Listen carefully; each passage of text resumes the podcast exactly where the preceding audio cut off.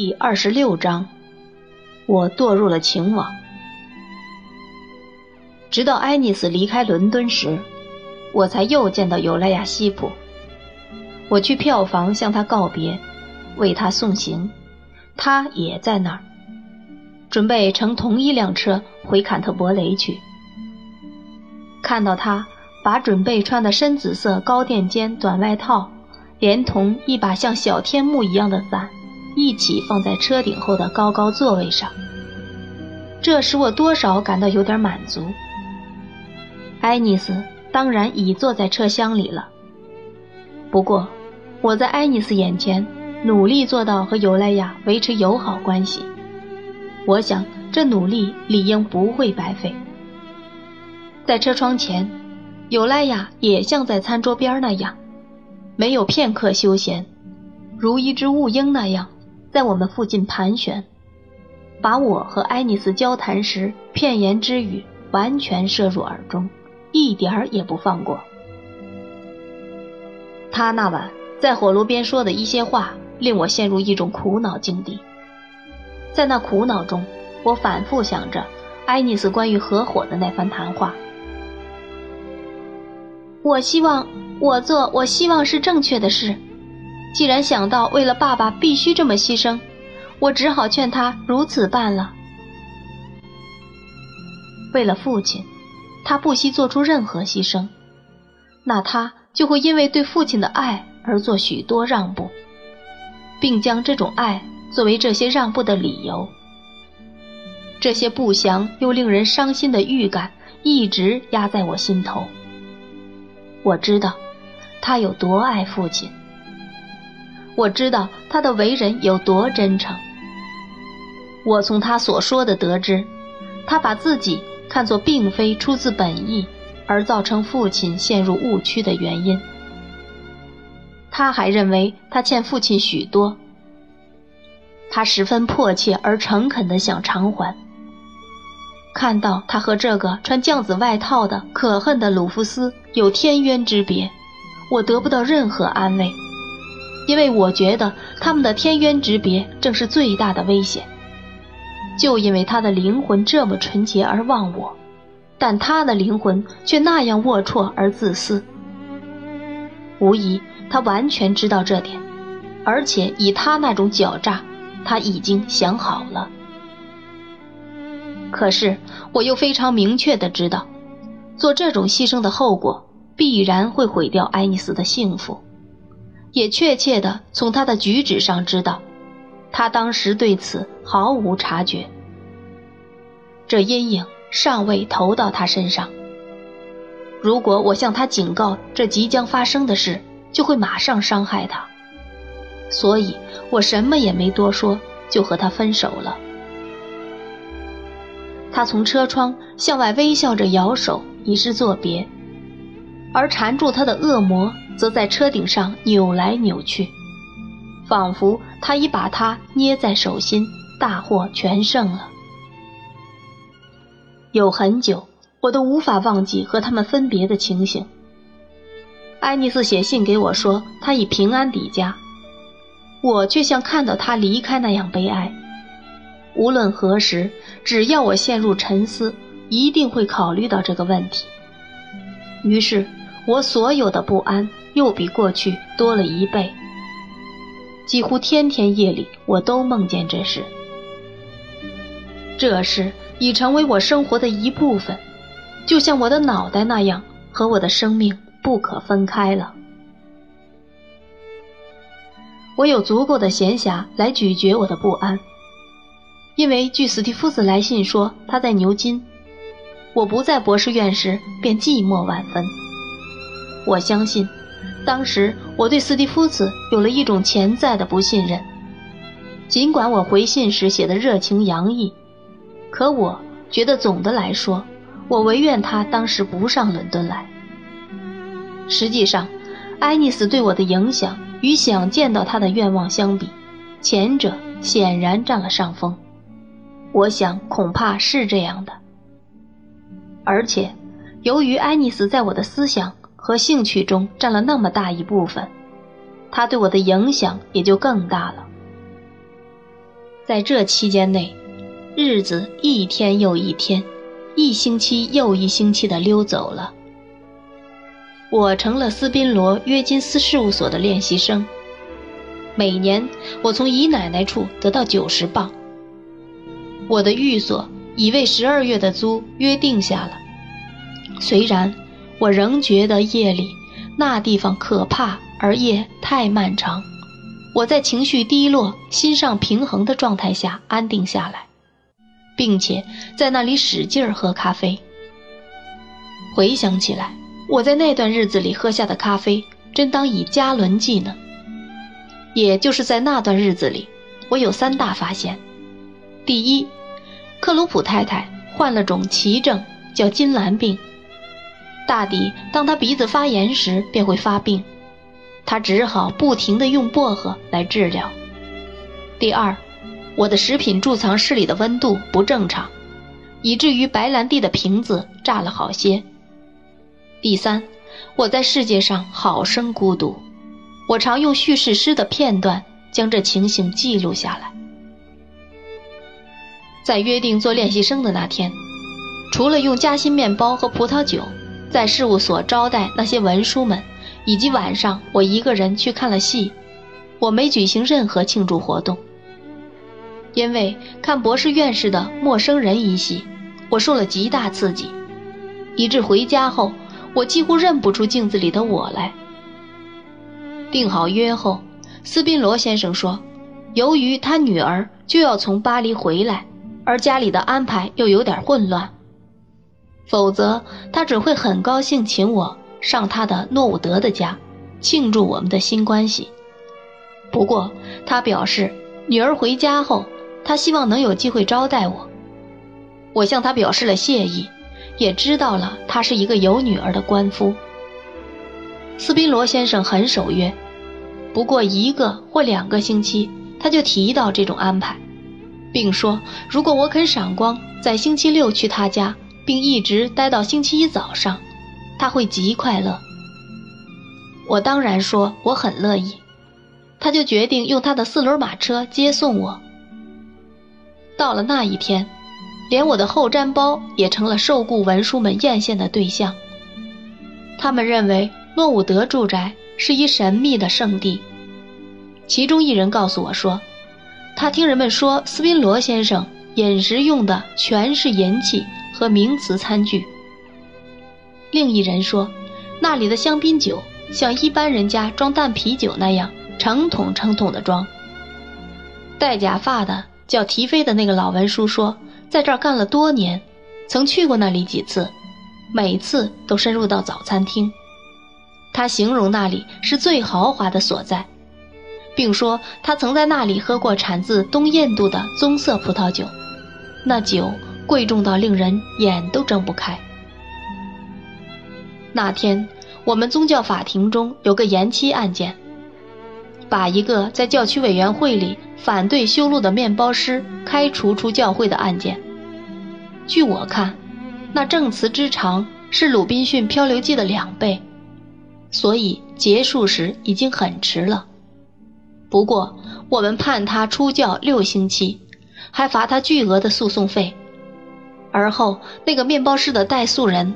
法官还有双方的律师一起出了城。斯宾罗先生和我也被那辆四轮马车载走了。那辆四轮马车很精致，那两匹马拱起脖子，抬起腿，好像他们也知道他们属博士院议员一样。在博士院，人们争相讲排场，所以造出些很精致的马车。不过。我一直就认为，将来也永远认为，在我那时代的潮流是僵的硬硬的衣服。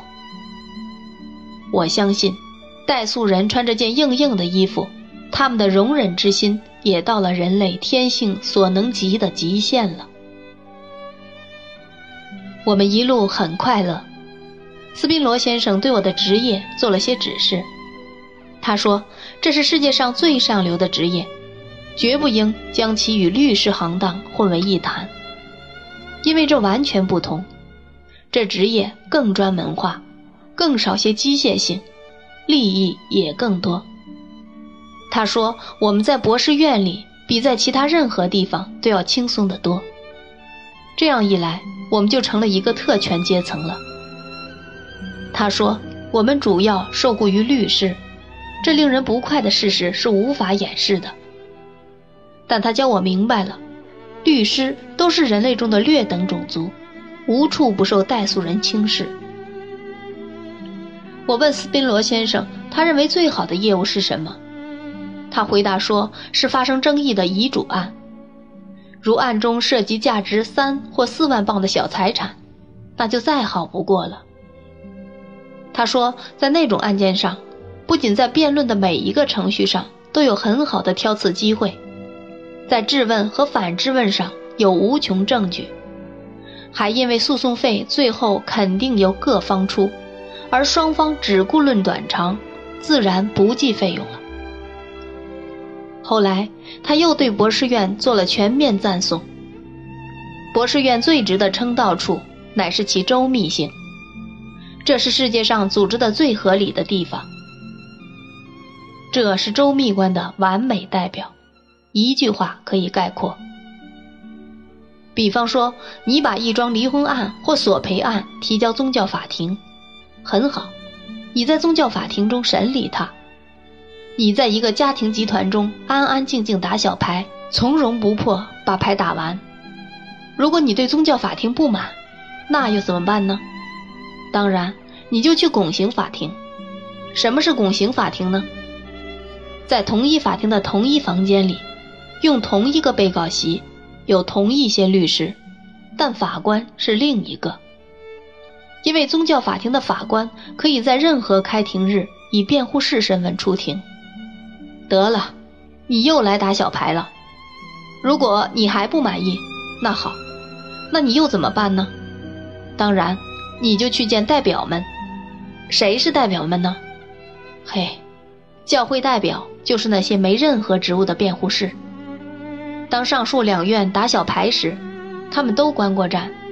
也看了洗牌、分牌、斗牌的全过程，还和斗牌的人一一交谈过。现在却以法官身份出现，来把这案做一个皆大欢喜的结案。斯宾罗先生郑重地总结说：“那些不知足的人会说博士院的腐败、封闭以及对其改良的必要，但当每壶小麦的价格达到最高之时，博士院。”也是最忙之际。一个人可以把手按在心上，对全世界说道：“碰碰博士院，国家便要完。”我对这番话洗耳恭听。虽然我得承认，我怀疑国家是否像斯宾罗先生说的那样感谢博士院，但我恭敬地接受了他这番议论。至于每壶小麦的价格吗？我很谦卑地认为，非我力量所致。至今，我也永远战胜不了那壶小麦。在我这一生中，一遇到什么问题，他就要出场打击我。现在，我也还不太清楚，在无数不同的时机，他和我究竟有什么关系，或他有什么权利一定要压倒我。无论在什么问题上。只要这位叫胡的老伙计硬是介入了，我就一败涂地了。这是离了题的话，我可不是那个去碰博士院让国家完蛋的人。我用缄默来谦卑地表示，我同意年资和学问都高于我的人所说的每一句话。我们也谈了陌生人，谈了戏剧，谈了那两匹马。一直谈到我们到斯宾罗先生住宅的大门前，才告一段落。斯宾罗先生的住宅有个可爱的花园，虽然并非时值一年中赏玩花园的最佳季节，但我仍被那打理的美丽的花园迷住了。那儿有一片可爱的草地，有一丛丛的树，有我在昏暗中仍可辨出的观景小径。小径上有搭成拱形的棚架，棚架上有时令的花草。斯宾罗小姐就在这里一个人散步，我心想：天哪！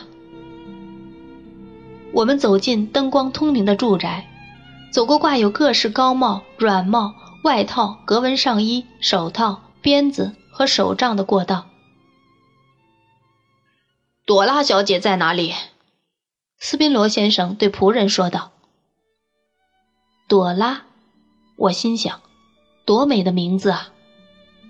我们转进附近一间房，我听到一个声音说道：“科波菲尔先生，小女朵拉，小女朵拉的密友。”无疑，这是斯宾罗先生的声音，可我听不出了，也不在意是谁的了。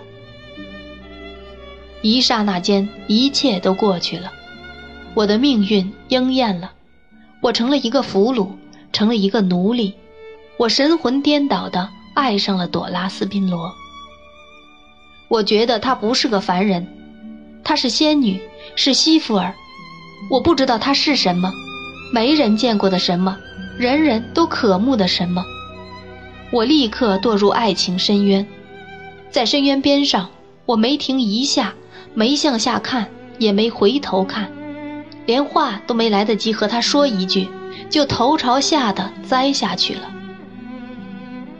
我，我鞠躬后，一个熟悉的声音说道：“从前见过科波菲尔先生。”说话的不是朵拉，不是，而是那个密友莫德斯通小姐。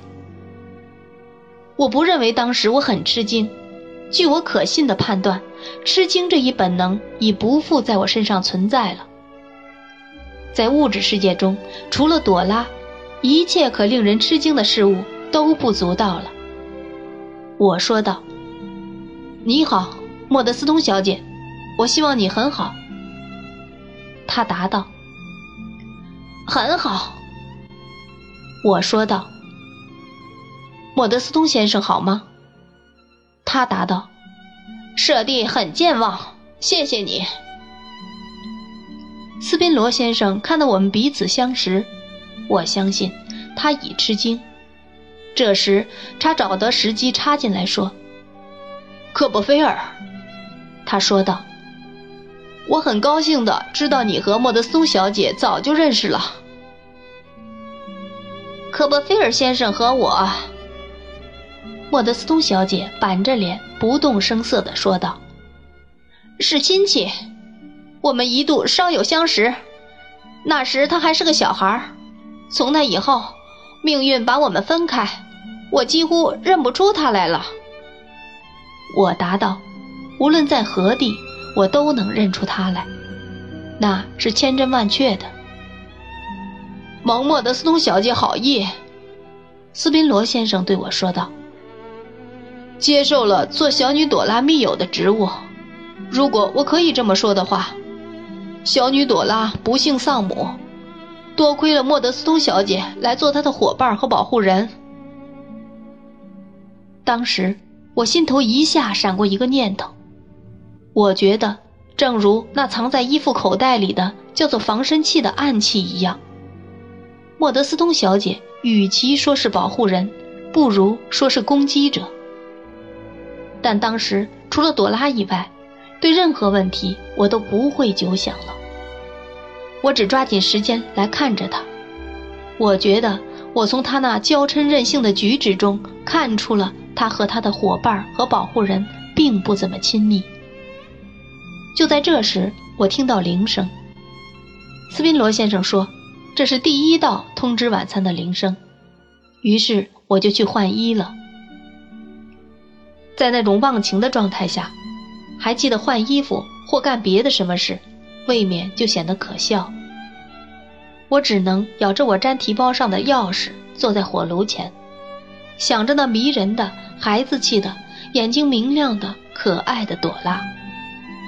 她的身材多美好，面容多娇艳，她的风度多文雅，多么多变又多么迷人呢！很快，铃又一次响起。我已来不及像在那种情况下人们所希望的那样，好生收拾一下自己，只好匆匆换了衣服下楼去。那里已有一些客人了。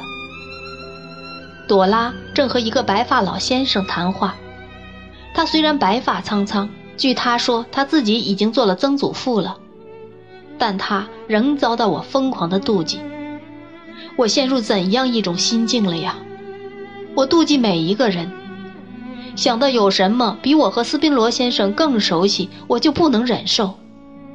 听他们谈到我没有参加的活动，我就痛苦极了。一个有着极光滑秃头的人，很温和的隔着餐桌问我是否是第一次到这家。我真想向他施以一切粗暴的行为予以报复。除了朵拉，我不记得还有谁在那里了。除了朵拉，我不记得桌上有什么菜肴。我的印象是，我把朵拉完全吞到肚子里去了。有半打碟子的食物。未被我动过，就撤下去了。我坐在他身旁和他谈话，他的声音细声细气，悦耳动听；他的娇笑魅力横生，他的举手投足都愉快动人的，让一个着迷的青年成了他死心塌地的奴隶。他一切都是娇小的，越娇小越可爱，我这么认为。当他和莫德斯通小姐走出餐室时，我生出一种幻想：只有担忧莫德斯通小姐会对他诽谤我，我这幻想才受到纷扰。那个秃头又亮又滑的温和的人，给我讲着一个很长的故事，我想和花园有关。我觉得好像几次听他说“我的园丁”一类的话，我装出很聚精会神倾听的样子。但我始终和朵拉在一个伊甸园里游玩呢。